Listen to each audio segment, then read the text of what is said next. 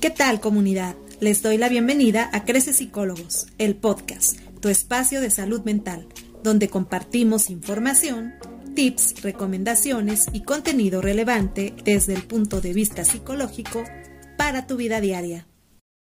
Hola, ¿qué tal? Yo soy la psicóloga Erika, te doy la bienvenida a este tu podcast de salud mental. Muchísimas gracias por acompañarnos el día de hoy para darle seguimiento a esta temporada que hemos dedicado al tema del narcisismo y a este el segundo episodio de esta temporada que viene buenísimo. Espero que lo disfruten mucho. Pero antes ya de meternos en el tema, quiero presentarte a nuestro coanfitrión, el psicólogo Luis Alberto. Hola Luis, cuéntanos cómo estás el día de hoy. Hola, hola, ¿qué tal? ¿Cómo están? Pues eh, muy contento por iniciar este segundo episodio. Eh, muy interesante y demasiado profundo que nos van a dar eh, mayores recursos y herramientas para identificar el trastorno narcisista de personalidad, ahora eh, con mucho énfasis en el entorno de pareja. Y hoy, aparte de ver el, segundo episodio que tiene que ver con frases típicas narcisistas, que seguramente quien no tiene el trastorno no usaría, o por lo menos no con el significado que un narcisista le pone a estas frases. Aparte de esto que vamos a ver hoy, que van a ser 10 frases con las cuales te van a ayudar a detectar a alguien en el entorno de pareja, también vamos a ver personajes. Personajes típicos de series, películas, este, caricaturas incluso, que podemos detectar que el personaje como tal tendría o tendríamos sospecha, porque recuerden que solamente el diagnóstico puede ser dado por un especialista. Así es, la vamos a pasar muy bien a conocer más de este tema que ya abrimos en nuestro episodio número uno. Si no lo has escuchado, por favor no dejes de visitarlo para que te empapes de todo este tema. La intención en Crece Psicólogos al abordar este tipo de temáticas es eh, más allá de, información, también es la concientización acerca de la importancia del cuidado y la, de la salud mental. Y por cierto, una aclaración importante al respecto específicamente hoy que estamos abordando el narcisismo, las personas que eh, tienen este trastorno no eligieron eh, vivir este trastorno, eso es una realidad no queremos emitir un juicio hacia este tipo de personas, pues esta no es nuestra intención. Lo que sí es importante poner sobre la mesa es que muchas de las conductas que este tipo de personas ejecutan, pues son altamente dañinas y destructivas para quien está cerca de ellas, como hoy lo vamos a ver en este, en este recorrido por las frases más utilizadas por las personas con características narcisistas. Em, entonces, pues eso sí es importante indicarlo y además eh, recordar que estas personas pues sí se dan cuenta del daño que hacen y pues desafortunadamente lo siguen provocando, lo siguen haciendo y muy pocas veces toman acciones para hacer algo diferente. Sí, claro, qué bueno que lo retroalimentas o que lo subrayas, porque eh, en verdad tenemos que comprender que estas personas no eligieron eh, tener este trastorno. También nos lleva a reflexionar que no porque ellos no eligieron este trastorno en su vida o como parte de su estructura de comportamiento, también significa que tú si estás cerca en el entorno de pareja con alguien que tiene trastorno no significa que tú tengas que quedarte o que tú tengas que soportar, aguantar y tolerar todo el deterioro que va a provocar esta estructura específica del comportamiento narcisista. Esto es muy importante también entenderlo. Una cosa es que la persona en la cual tú pusiste tus esperanzas, expectativas eh, para formar una relación de pareja y que tenga el trastorno narcisista y que pudiste o que lo hayas detectado eh, tiempo más adelante, no necesariamente significa que como él no tiene esa responsabilidad directa de la elección del trastorno, tú tengas que quedarte y soportarlo. Entonces hay que tomarlo muy en cuenta y que aparte tienes derecho eh, natural a abandonar una relación de pareja si esta relación de pareja, independientemente de sea narcisista o no, si esta relación de pareja te hace daño, te lastima, te agrede o pone en riesgo tu dignidad o tu integridad, tú como derecho natural tienes la opción, la decisión de salir, abandonar esta relación por tu propia dignidad e integridad. Entonces esto también es muy importante entenderlo.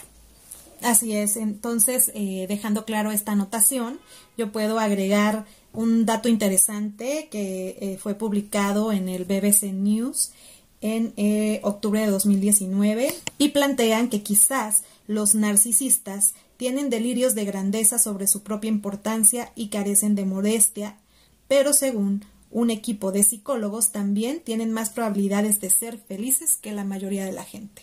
Entonces ellos pueden encontrar la felicidad, pero muchas de las veces es a costa del sufrimiento de quien los rodea. Y es ahí donde eh, se retoma nuevamente esta importancia de hacer cosas, algo al respecto, tomar decisiones como nos acaba de, indicar Luis, ¿no? Que no estamos obligados a, a permanecer en esta relación, sino más bien que es nuestro derecho tomar las decisiones para nuestro bienestar. Sí, así es. Y bueno, eh, tomando en cuenta las siguientes 10 frases que vamos a ver, eh, recuerden que es muy importante eh, ver el episodio anterior porque ahí hablamos de los nueve rasgos que propone el manual de enfermedades mentales por la, la Asociación de Psiquiatría Americana y es muy importante que lo vean porque estas 10 frases están basadas en esos nueve rasgos, ¿vale? Entonces hay un hilo que va de episodio en episodio y que te va a permitir tener mayores recursos para poder eh, detectar el, trastorno en, en, alguna pareja que tú puedas tener y que puedas tomar mejores decisiones siempre y cuando tomes el acompañamiento profesional psicológico para que te puedan ayudar a confirmar un diagnóstico. Acuérdate que esto es muy, muy importante. Por supuesto quiero invitarlos a reconocer algo muy importante en la comunicación humana. En nuestra comunicación generalmente manejamos dos, dos formas de mensaje, a veces pueden ser más, pero hoy voy a hablar de dos formas de, los mensajes. Vamos a hablar del mensaje literal, que es aquel que tiene el significado eh, pues más apegado a lo que será una definición de diccionario de nuestras palabras pero también existe un significado oculto en nuestras palabras que tendrá eh, o encubierto o algo que está detrás de lo que comunicamos, que tendrá una relación con algo que va más allá y que no logramos este, identificar al 100% con lo que estamos hablando. Por poner un ejemplo, eh, seguramente les ha pasado eh, a, quienes nos escuchan, tal vez se sientan identificados con este tipo de situaciones en donde alguien nos pregunta, oye, ¿qué te pasa? Y estamos tal vez muy enojados o enojadas y decimos nada, no me pasa nada.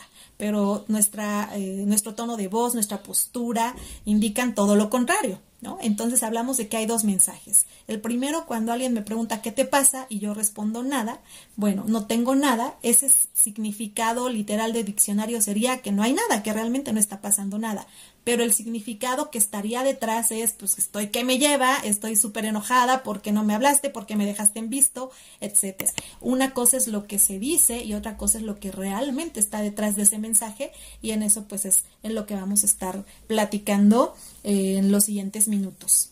Perfecto. Entonces ya sin más preámbulo para todos los que nos escuchan, pues empecemos con estas 10 frases y bueno, nada más les comento, les acoto rápidamente que estas 10 frases están basadas en el ejercicio clínico de casos documentados de muchos especialistas en donde han encontrado semejanza en la atención de eh, personas que tienen el trastorno de personalidad narcisista.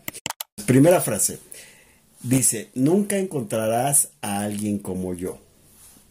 Repito, nunca encontrarás a alguien como yo. Si bien esta palabra, esta frase, perdón, si bien esta frase la puede usar cualquiera en un entorno de discusión, pelea, choque, fricción, diferencia con su pareja respectiva, él que tiene el trastorno de personalidad narcisista va a tener un significado y un fondo en el mensaje completamente diferente. Ahora sí veamos que hay de fondo cuando un, narcisista usa esta frase para alguien en, su entorno de pareja. Entonces, ¿qué es lo que significaría? Lo mejor que te podría pasar sería nunca más encontrar a alguien como yo. Hay mucha gente que te tratará mucho mejor que yo.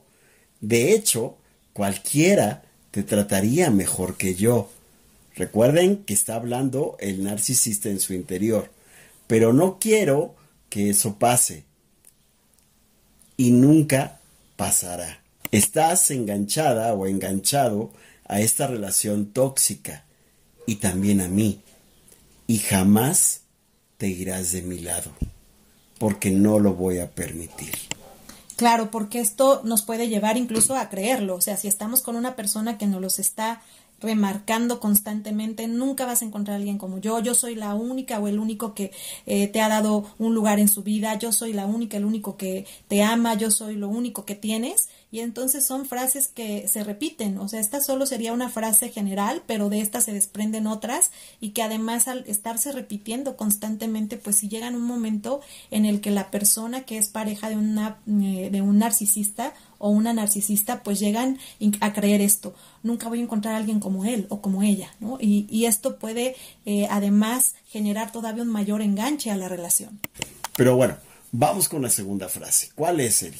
La segunda frase, uy, tiene que ver con el aspecto emocional, uno de los, eh, de los temas más buscados por los seres humanos y es este, esta necesidad, esta tendencia de sentirnos amados, de sentirnos eh, queridos, de sentirnos apapachados, consolados y todo lo que implica la palabra amor.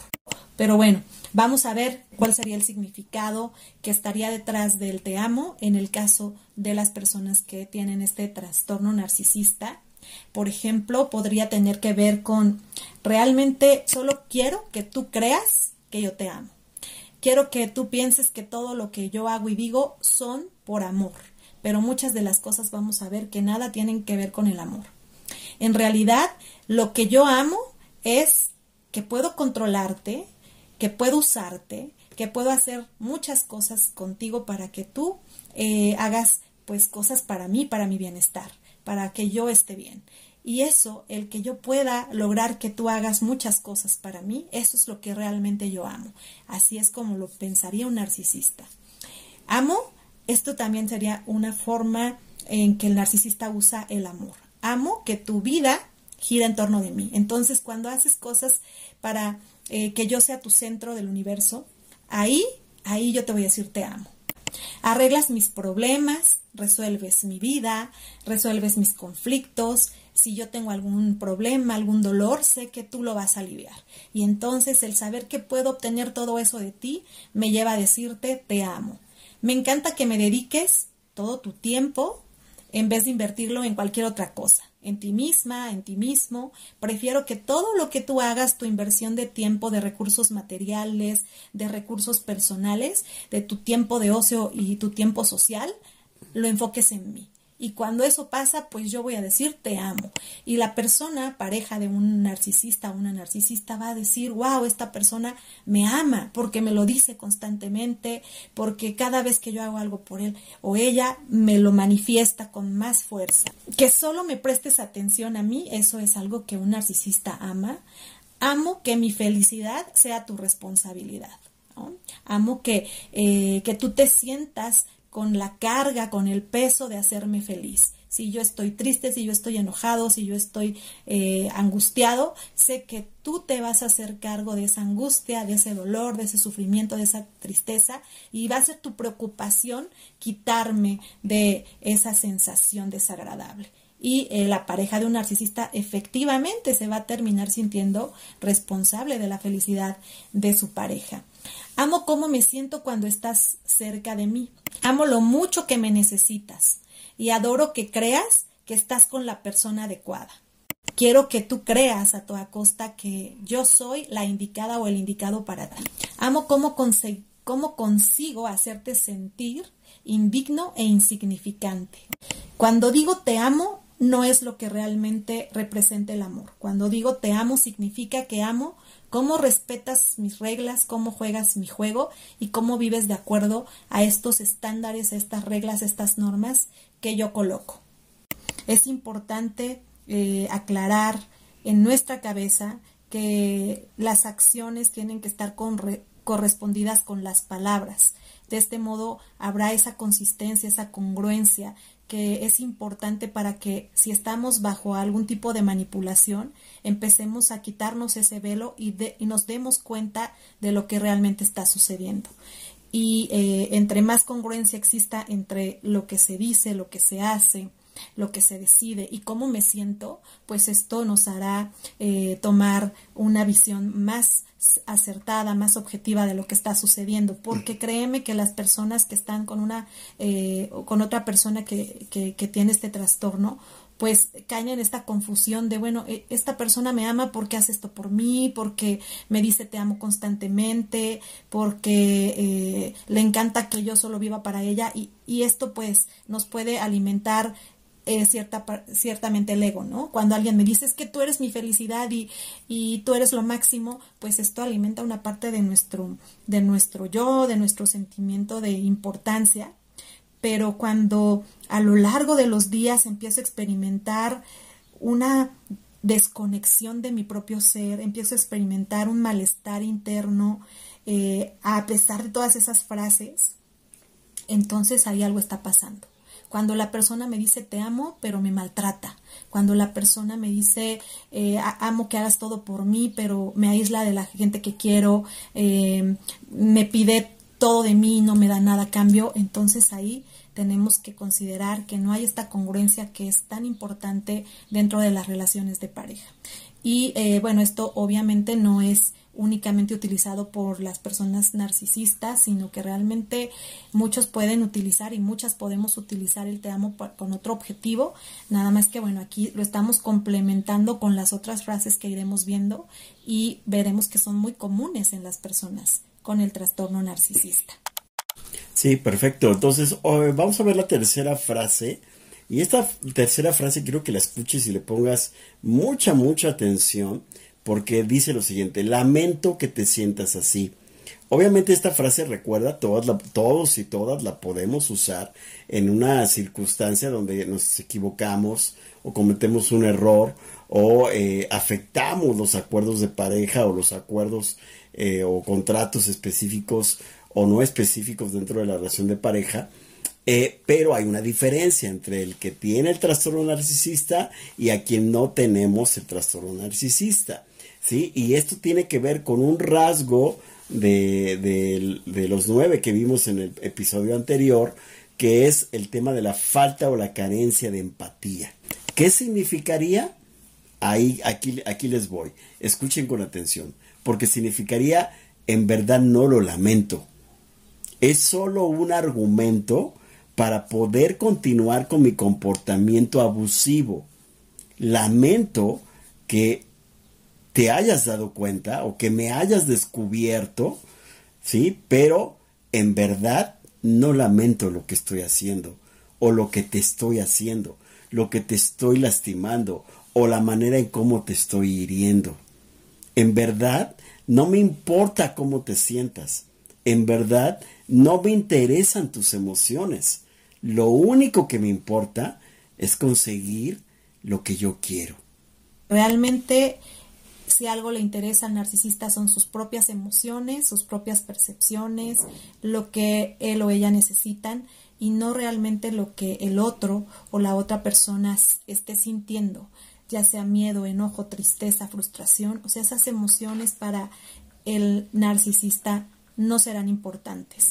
Vámonos ahora con la frase número cuatro que tiene que ver con la esfera emocional, que precisamente es una de las esferas más tocadas por las personas narcisistas. O sea, ellos, si bien no logran empatizar con las emociones, sí saben leer mucho las emociones de los otros, pero para obtener un beneficio. Y toda esta esfera emocional se acompaña de diferentes frases y la que vamos a ver a continuación es esta de eres hipersensible. muy utilizada. Muchas personas que han dado su testimonio eh, al haber vivido con una relación narcisista o con un narcisista hablan mucho de que cuando ellas o ellos lloran o mencionan sus emociones, la respuesta de, de, su pareja narcisista es algo así como, ay, te pasas, no es para tanto, sientes demasiado, eres alguien muy sensible, eres hipersensible, pero realmente, este, pues son personas que no se están conectando con las emociones de los otros. Me encanta hacerte sentir pequeña e insignificante. O sea, detrás de eh, decir eres hipersensible, hay esta sensación de, para mí es muy gratificante que tú te sientas menos, que tú te sientas infravalorada o infravalorado. Hacerte sentir peor a ti me hace sentir mejor a mí. Esta es otra tendencia que hemos platicado antes en el, en el capítulo 1 de eh, las personas con este trastorno narcisista, cómo eh, a partir de, eh, de los otros ellos alimentan su autoestima, alimentan su ego, alimentan su sensación de poder y entonces cada vez que logran hacer sentir mal a otras personas, pues ellos o ellas están alimentando, ellas están sintiendo mejor. Me encanta el poder que me das para poder aprovecharme de tu bondad explotando tus buenas intenciones. Me encanta que te sientas terrible cuando mencionas algo que hice y que te lastimó. Me encanta la mirada de fracaso y decepción en tu cara. Y esto está relacionado, obviamente, con la quinta frase que puede decir un narcisista, que es estás exagerando. ¿Vale? ¿Cuántas veces te han dicho, analízalo en tus relaciones de pareja, estás exagerando. Ahora, recuerda que no porque usen esta frase necesariamente tienen trastorno. ¿Qué estaría diciendo un narcisista cuando dice estás exagerando? Pues diría lo siguiente, o pensaría internamente lo siguiente. En realidad, reaccionas de forma totalmente normal a lo que yo hago, pero no te das cuenta. Y me encanta que no te des cuenta o por lo menos hoy no es así. Te haré dudar de ti misma o de ti mismo. Haré que te veas como el culpable o la culpable de lo que tú y yo estamos discutiendo en este momento. Tienes que confiar en mí y es mi mayor objetivo. Y también mi mayor objetivo es que no confíes en ti cosecharé todos los beneficios y los disfrutaré uno a uno mientras, mientras tú estés trabajando duro para complacerme, para llenar mis necesidades y para hacer todo lo necesario para cumplir con mis expectativas. Eso es lo que diría realmente un narcisista cuando usa estás exagerando. ¿Cómo ves esta frase? Es una frase eh, bien interesante porque encierra uno de los temas de violencia más eh, utilizados, que es el gaslighting, ¿no? Hacerte creer lo que yo quiero y no que tú valides tus propias percepciones, hacerte dudar de lo que tú estás experimentando, tú estás sintiendo. Sí, y bueno, aprovecho aquí porque aquí eh, en esta quinta frase colocaste eh, un tipo de violencia psicológica muy importante que es el gaslighting. Y para los que no eh, tengan el conocimiento de lo que es el gaslighting, pues les recomendamos que vayan al término de este podcast de inmediato a nuestro canal de YouTube porque ahí encontrarán también contenido exclusivo para todos nuestros suscriptores y ahí tenemos un video específico que hablamos del gaslighting, qué es y cómo afecta tu vida en pareja este tipo de violencia psicológica. Así que si quieres ir a verlo, te invito a que vayas al canal, los encuentras como Creces Psicólogos. Bueno, Eri, ¿cuál es la sexta frase típica que puede ser usada por las personas que tienen este trastorno? Cuéntanos. Bien, en esta misma línea de hacer dudar al otro de sus percepciones, de eh, lograr que el otro no confíe en sí mismo o en sí misma, sino confíe en lo que el narcisista quiere, pues viene la siguiente frase. Estás loca, estás loco.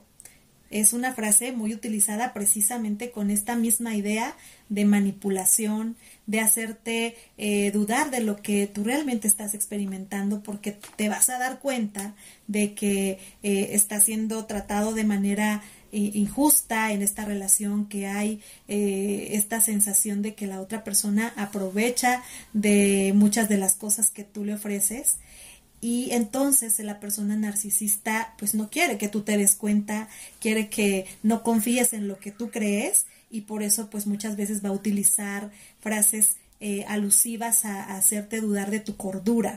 Y detrás entonces de la frase está, eh, bueno, la realidad es que yo sé, o sea, el narcisista o la narcisista sabe que no estás loca, pero simplemente me encanta hacer que parezcas el que está mal, la que está mal, la que está loca o el que está loco de los dos.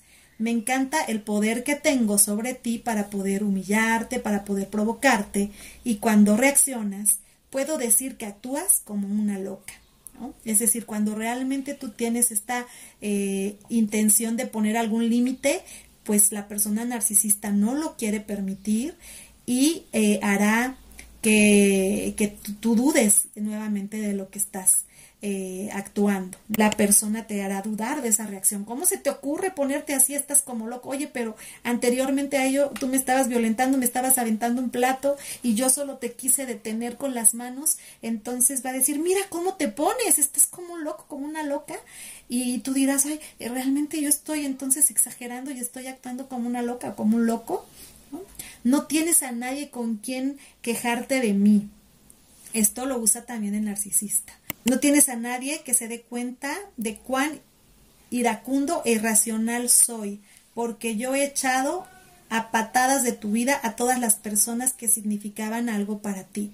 Yo soy el que tiene el poder sobre tu vida. Las personas con el trastorno narcisista, entonces les gusta mucho ganar terreno a partir de distanciarte, de alejarte de otras relaciones para que tú de alguna manera dependas de él o de ella, al menos en lo emocional, y que eh, tu percepción pues solo esté en función de lo que él o ella te dicen o te retroalimentan. Porque como no hay nadie en tu entorno que te pueda creer, el único que, que, tienes de referencia es tu pareja narcisista o tu hijo narcisista o tu jefe narcisista y entonces va a aprovechar esto, el que no tengas una red de apoyo para eh, hacerte creer todavía más que eres el que está mal, que eres la que está mal. Sí, esta frase es altamente peligrosa también porque está relacionado al tema de violencia psicológica, como es el gaslighting, a lo que es evidente dentro de tu relación y que tú propiamente dudes de lo que estás viendo, de tus propias percepciones, de lo que de quizá todo el mundo o todo lo que está en tu entorno te están diciendo que está sucediendo y tú aún así, aún teniendo pruebas, teniendo muchas personas que te dan referencias de que realmente algo está sucediendo en tu relación y el que te estén diciendo constantemente es que estás loca, estás loca, estás loca o loco o loco, esto va a llevarte irremediablemente a que dudes de ti mismo y de tu propio entorno. En verdad es una eh, una frase muy utilizada y típica, no solo de narcisistas, sino también de muchas relaciones de pareja, ¿vale? Porque están acostumbrados a no asumir la responsabilidad que implica equivocarse o atentar contra la dignidad y la integridad de tu relación de pareja. Claro, muy importante este punto que has dicho, Luis, porque efectivamente esta frase muchas personas la podemos utilizar cuando eh, ya no tenemos eh, como salida ya no tenemos una salida y entonces lo primero que se nos ocurre es decir pues yo no tengo nada el que está mal eres tú la que está mal eres tú. Pero aquí como tú bien lo dices hay que tomar como punto de referencia nuestra responsabilidad en todo lo que ejecutamos en todo lo que elegimos. O sea tenemos una responsabilidad en ello Evidentemente en una relación narcisista esto no estaría presente porque ahí la responsabilidad no es compartida, ya que el narcisista se encarga constantemente de recaer mucho la responsabilidad de todo lo que sucede e incluso a través de la culpa al otro. Muy bien, bueno, pues la séptima frase eh, típica eh, es solo somos amigos, ¿no? Y, y, no que esto te lo digan a ti, ¿no? Como su pareja, si, si es que sospechas de que estás en una relación con un narcisista, sino que esta frase la va a usar para escudarse, ¿vale? De, eh, de, las eh, sospechas que tú tengas en tu relación de que eh, anda haciendo cosas buenas que parecen malas y malas que parecen buenas con alguien más. Entonces siempre te va a decir, es que solo somos amigos. No solo es usada por narcisistas, también es usada por todos y todas en algún momento. Sale cuando no tenemos ya salida, cuando ya nos han cachado o ya tienen las pruebas necesarias de que estamos haciendo cosas indebidas y que van en contra de los acuerdos de nuestra relación, salimos con esta frase típica de es que solo somos amigos. ¿No? Entonces, ¿qué hay detrás de esta frase en, en, en temas de narcisismo? Bueno, pues que cada vez que me aburro de ti, realmente llamo a otra persona. Y en caso de que te vayas, ella te podría reemplazar sin ningún problema. Incluso, tal vez ya esté jugando un papel de extra muy importante en la vida de eh, la pareja narcisista. Si alguna vez te quejas de mi comportamiento sospechoso con esta persona, me aseguraré de que parezcas una controladora, una posesiva, una celosa, compulsiva y demás eh, adjetivos descalificativos que te pueden decir con tal de que el, el, que tiene el trastorno de personalidad narcisista se salga con la suya. ¿Vale? Y entonces siempre te eche la responsabilidad a ti y él se lave las manos y no se haga responsable de sus comportamientos y conductas. ¿Cómo ves esta frase típica? Bueno, aquí es, tenemos una conducta de engaño, eh, igualmente para manipular la situación, y además eh, se toca a partir de esta frase uno de los comportamientos narcisistas frecuentes dentro de las relaciones de pareja, que es la triangulación. Quiere decir que voy a tener un tercero en discordia para también utilizarlo y provocar en mi pareja esta sensación constante de inseguridad que lo haga eh, estar como en esa cuerdita floja de que pues tienes que hacer un chorro de cosas por mí para que yo no me baña con otra persona y esta eh, triangulación al, al narcisista le da mucho control mucho poder mucho dominio sobre su pareja. Bien y vámonos a la siguiente frase que es la octava. que es la número 8 esta frase y que también se relaciona con este punto anterior y es eh, la siguiente, eres tan celosa e insegura, que eh, parecido a lo que comentabas Luis, que eh, yo quiero hacerte ver como una persona controladora, bueno, ahora va muy enfocado al tema de los celos y la inseguridad. lo que el narcisista o la narcisista quiere decir, me encanta que compitas por mi atención, cuando yo estoy eh, poniéndome en coqueteo o en eh, generar atracción a otras personas de manera consciente. Pero ¿qué tiene que ver con esto? Quiero que mi pareja perciba que cualquier otro o cualquier otra eh, va, va, a querer estar conmigo. Por eso me tiene que valorar, me tiene que cuidar y tiene que competir por mi atención. Me hace sentir muy deseable y poderoso cuando mi pareja está celosa, celoso o inseguro. O sea, eso a mí me da esa sensación nuevamente de poder. Sabes que cada una de tus sospechas es fundada, porque como ya lo dijimos antes, la persona con tendencia narcisista o con trastorno narcisista precisamente eh, busca realmente el coqueteo con otras personas. O sea, es una realidad que está mensajeándose con otras personas, que está coqueteando con otras personas, incluso que está teniendo encuentros íntimos con otras personas. O sea, todo eso realmente está pasando. Mi pareja, que no es narcisista, se da cuenta, me reclama, pero yo voy a hacerte dudar de tus sospechas. Porque en el fondo tú sabes que yo tengo derecho a todo, aunque tú no puedas hacer nada, yo sí lo puedo hacer no puedes hacer nada y nunca me dejarás porque estás enganchada a esta relación tóxica. Enganchada o enganchado a esta relación tóxica. ¿Cuántas veces te han dicho, eh, tú que nos escuchas, eres un celoso, un posesivo, eres una celosa? Te inventas historias. Te inventas historias, claro, eso es típico.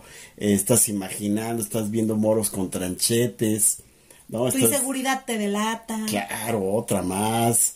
Este, o sea, ¿cuántas veces no te han dicho estas frases que van en relación a la, a la, frase típica, eres tan, tan celosa e insegura o eres tan celoso e inseguro. Y aquí volvemos a lo mismo, tiene que ver con temas de violencia psicológica, de gaslighting, este, porque te hacen dudar de ti misma o de ti mismo. Te van a hablar con tantos argumentos que tú vas a terminar diciendo, creo que sí, me estoy equivocando. ¿Sí? Creo que estoy alucinando.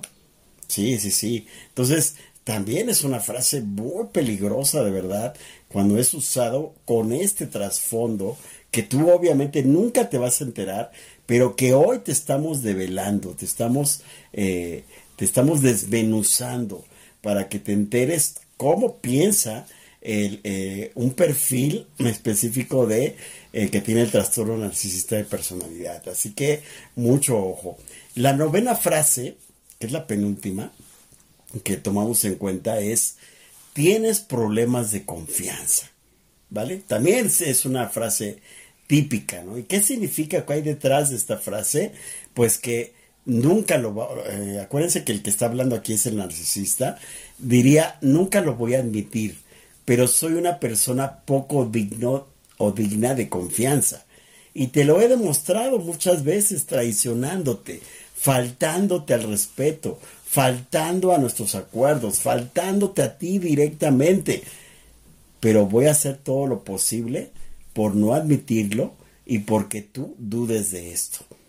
Deberías confiar en ti misma o en ti mismo y salir corriendo lo más pronto posible de esta relación que tienes conmigo. Pero eso no va a suceder. ¿Por qué? Porque si te fueras, ¿cómo voy a divertirme? ¿Cómo voy a cumplir mis expectativas, mis metas, mis objetivos? ¿Cómo voy a lograr estabilidad económica o de cualquier otro tipo? Así que me encanta hacerte dudar de ti misma y de ti mismo y cuestionarte tu propia cordura. No sabes lo que está bien o lo que es real o no es real, a menos que yo te lo confirme a menos que yo te diga si sí es real o no es real, o si es verdad o es falso. ¿Cómo ves esta, esta frase tan, tan profunda de tienes problemas de confianza?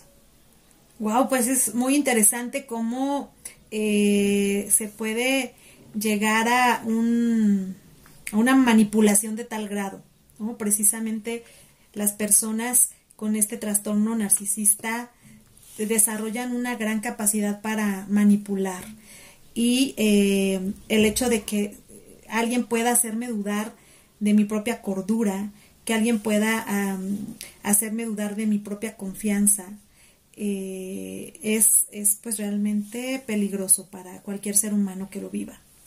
Maquiavélico. sí, claro, saber que yo estoy realmente en lo correcto, ¿no? Y pero que aún así yo dude de mí porque mi pareja no lo está validando, porque mi pareja narcisista no está validando lo que yo pienso y me dice, "No, lo que tú piensas está está mal, lo que yo te digo es lo correcto."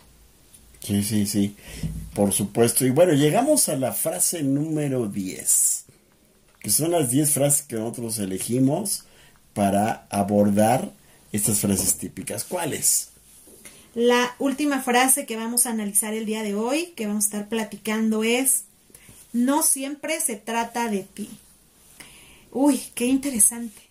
Cuando una persona que ha sido pareja de un narcisista o, el hijo también, la hija en la familia, puede utilizar mucho esta tendencia de cuando tú quieres algo, cuando tú necesitas algo, la persona narcisista dirá, oye, y exageras, ¿no? Tú pones todo de atención, quieres toda la atención y usan la frase relacionada a no siempre se trata de ti.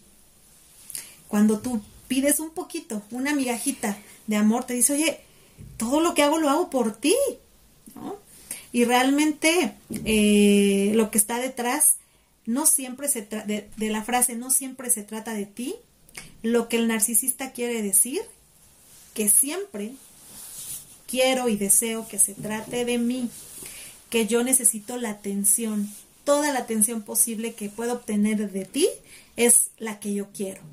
Entonces, cuando yo te diga, oye, no todo es para ti, ponme atención, realmente no es que eh, yo quiera eh, reconocer que nunca me haces caso, sino que yo quiero que tú nunca te hagas caso a ti misma o a ti mismo y que todo sea para mí, que toda tu atención sea para mí, que todo tu tiempo sea para mí, que no puedo soportar que tú seas el centro de nuestra conversación. Si alguna vez te atreves a mencionar necesidades tuyas que yo no logro satisfacer, voy a hacer todo lo posible para que tú experimentes culpa y vergüenza de siquiera tener estas necesidades en primer lugar. ¿Cómo es posible que pienses más en ti que en lo que yo estoy sintiendo? No puedes enfocar nuestra conversación en alguien que no tenga importancia. La importancia, la conversación más relevante entre tú y yo, siempre tiene que tratarse de mí. Soy el único o la única en ser importante. Y eso te tiene que quedar claro y me valdré de cualquier esfuerzo, de cualquier manipulación, de cualquier mentira para que así suceda, para que todo gire en torno a mí. Sí. ¿Cómo ves? No, no. Eh, sí, evidentemente con esta profundidad en el entendimiento de cada una de las frases, puedes entender el uso eh, significativo, profundo que tienen los narcisistas o cómo piensan cada vez que usan estas frases.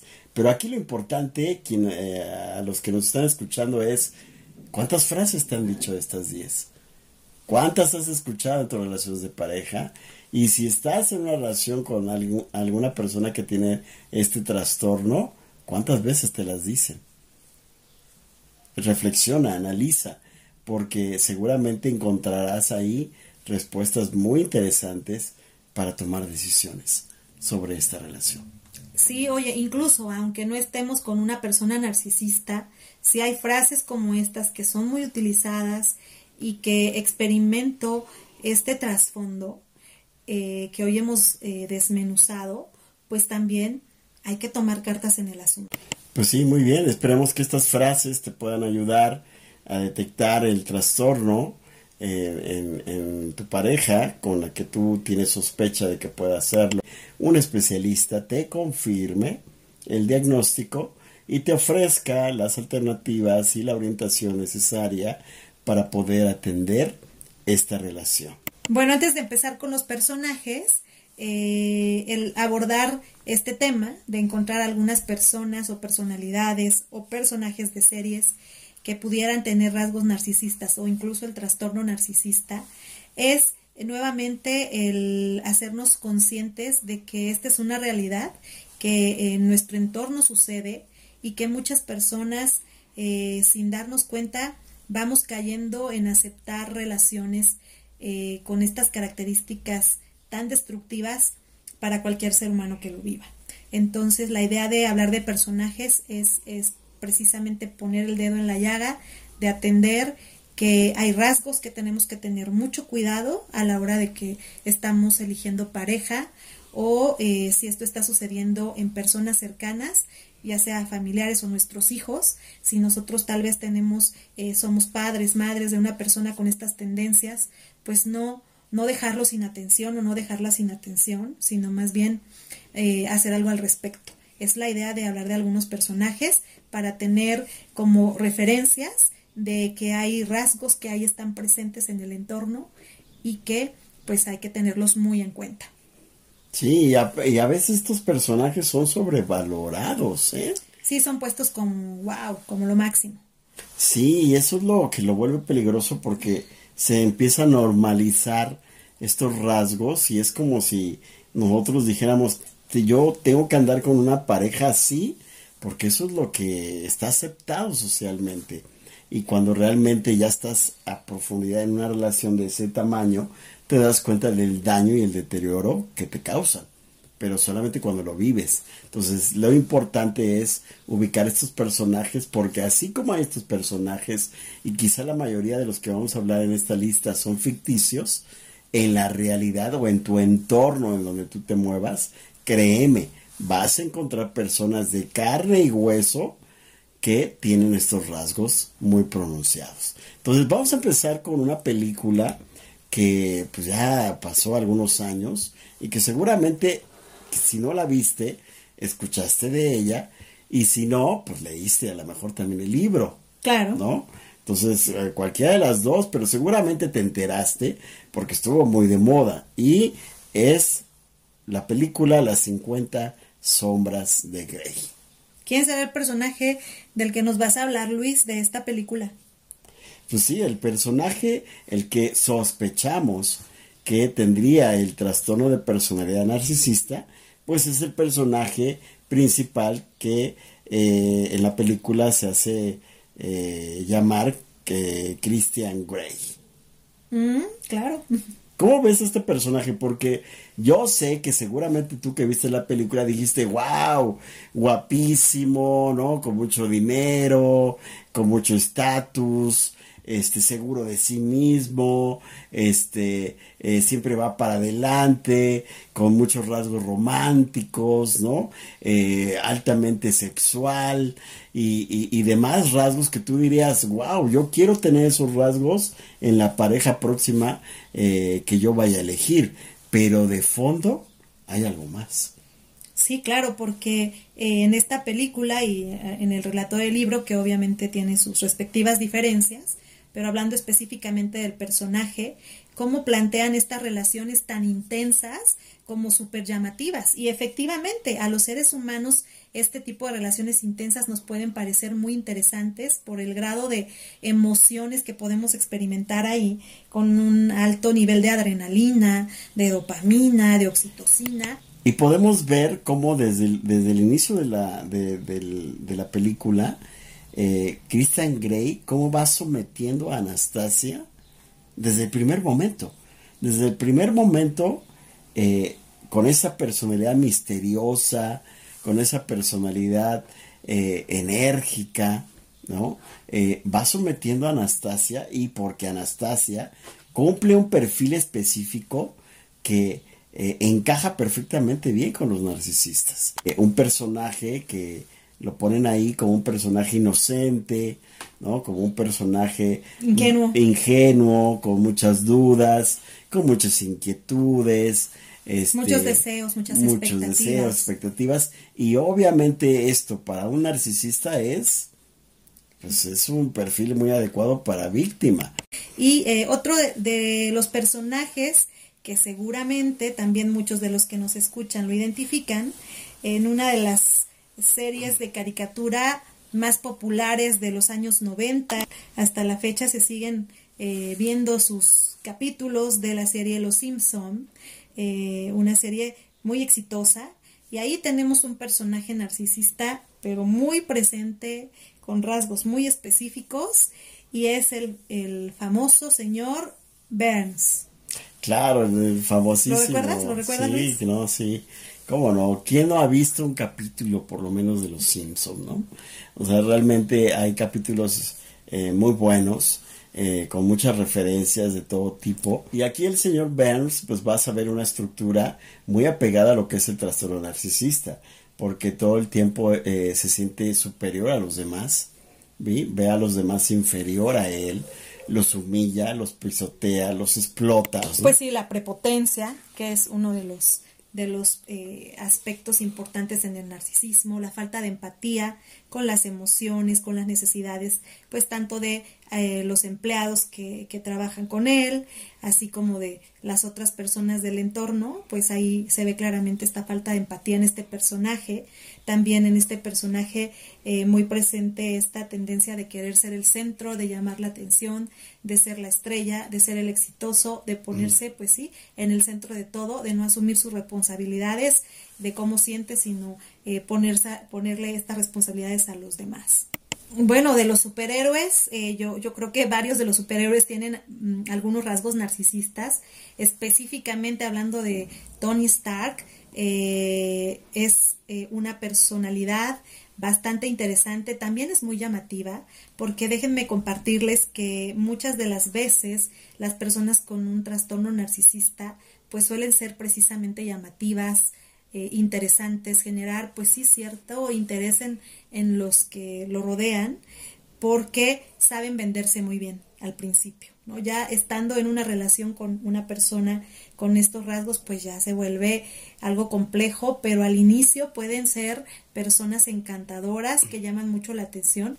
Y el personaje de los Vengadores, Iron Man, precisamente tiene esta, esta cualidad de ser una persona muy llamativa, este, muy interesante, pero que vemos también su trato, su sentido de egocentrismo bastante desarrollado, eh, la falta de empatía, el que también eh, considera que el mundo gira en torno de él, que nunca se equivoca, que es perfecto. Además de todo esto, pues eh, esto nos lleva a reflexionar que no todo lo que es atrayente o lo que es luminoso o lo que es atractivo nos conviene para nuestra salud mental. ¿Sí? No todo. Y esto es lo que te debe de ayudar a reflexionar. Pero bueno, ¿cuál es el siguiente personaje? Bueno, para ya ir eh, en los últimos personajes de, de series o de películas, vamos a platicar de la película Chicas Pesadas. El personaje antagónico fue interpretada por la actriz Rachel McAdams, que la hemos visto en, en otros personajes, pero específicamente este personaje precisamente cuenta con rasgos narcisistas muy marcados y eh, en base a esto pues sí podríamos decir que pudiera tener este diagnóstico, ¿no Luis? Sí, en base a la película es, es bastante fuerte la temática que muestran ahí eh, y basados en este personaje pues es un personaje bien construido porque le encanta el control, le encanta ser líder, nocivo, eh, influenciador, de otro, de otras chicas que están alrededor de ella y, y, las maneja a su antojo.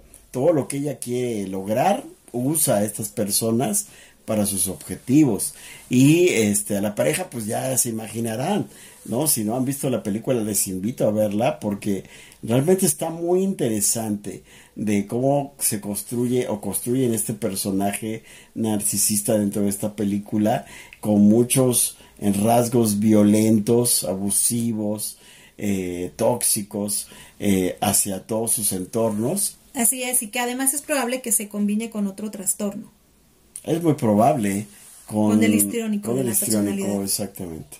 Entonces, ¿se acuerdan que en el, en el primer episodio les decía que cuando una persona tiene el trastorno narcisista, pero aparte eh, está desarrollado otro trastorno, como en este caso el histriónico, se convierte en una personalidad altamente peligrosa, no solo para, eh, para su entorno, sino también para las personas que más ama y quiere. Claro, eh, pues en, en, este tipo de películas, pues muchos de los personajes con el trastorno, pues es tratado de una manera, pues con cierto toque de comedia romántica. Y también de fantasía. De fantasía, pero sí hay ciertos elementos que nos llevan a, eh, a tener una idea de cuál es el comportamiento típico de una persona con tendencia narcisista. Y en esta película, pues como tú lo dices, se verá reflejado. Y bien, pasando ahora a personajes más reales, más tangibles, también en la historia de la humanidad encontramos algunos personajes e incluso personajes de la actualidad. Hoy vamos a mencionar a dos, eh, uno de ellos que también seguramente todos hemos oído de él, todos sabemos quién es, Adolfo Hitler, eh, que fue un personaje eh, de gran importancia por el impacto de las decisiones que estuvieron a cargo de él. Resulta que presenta rasgos narcisistas diferentes historiadores que han hablado de él lo han planteado con estas características de egolatría, en donde dicen solo se amaba a sí mismo, característica muy notoria del narcisismo. Un narcisista al que le gustaba la dramatización, una fascinación distintiva por los superlativos, sus discursos maníacos y su enorme inclinación por arriesgarse a decisiones de todo o nada, hacían que se cuestionara su, su capacidad de autocontrol e incluso su cordura. Imagínate un personaje con este trastorno a este nivel, lo grave que puede ser cuando ocupa puestos de poder, puestos de liderazgo. Marie France Hirigoyen eh, publicó un libro por la editorial Paidos titulado Los narcisos han tomado el poder, un libro con el que se puede comprender mejor los rasgos narcisistas de nuestra sociedad actual y donde se reconoce que los narcisos ocupan posiciones de poder en el mundo empresarial y mediático de nuestro mundo actual. Eh, la lista sigue y será siempre interminable hablar de personajes, pero bueno, estos solo son unos ejemplos para que tú puedas tomar en cuenta cómo podemos detectar el trastorno de personalidad narcisista. Y bueno, cerramos este episodio. Claro, para concluir, recuerden, no todo lo que brilla es oro y eh, hay que buscar en las personas con las que permitimos el contacto en nuestra vida esta congruencia entre lo que dicen, piensan y hacen. Esto nos dará algún indicio de eh, qué tan eh, probable es que estén siendo personas con esa congruencia necesaria para construir relaciones o qué tanto podría ser una personalidad a la que tenemos que ponerle atención. Siempre darnos la oportunidad de conocer a las personas antes de, de generar un vínculo emocional con ellos, irnos con mucho cuidado y si estamos en una relación en donde nos sentimos identificados con estas frases, pues probablemente esto te sirva para darte cuenta que mucho de lo que tú sientes, percibes y descubres en tu relación que te hace daño puede estar siendo muy cierto y tienes que tomar las cartas en el asunto, como lo hemos dicho antes y lo seguiremos mencionando. Hay que buscar la ayuda profesional necesaria para poder comprender mejor por qué estás en esta situación y qué puedes hacer para salir de ella. Pues muy bien, eh, si no hay algo más, los invitamos a escribirnos, a comentar qué otro tema te gustaría que tocáramos desde el aspecto psicológico. Nos vemos en el próximo episodio. Hasta pronto. Chao.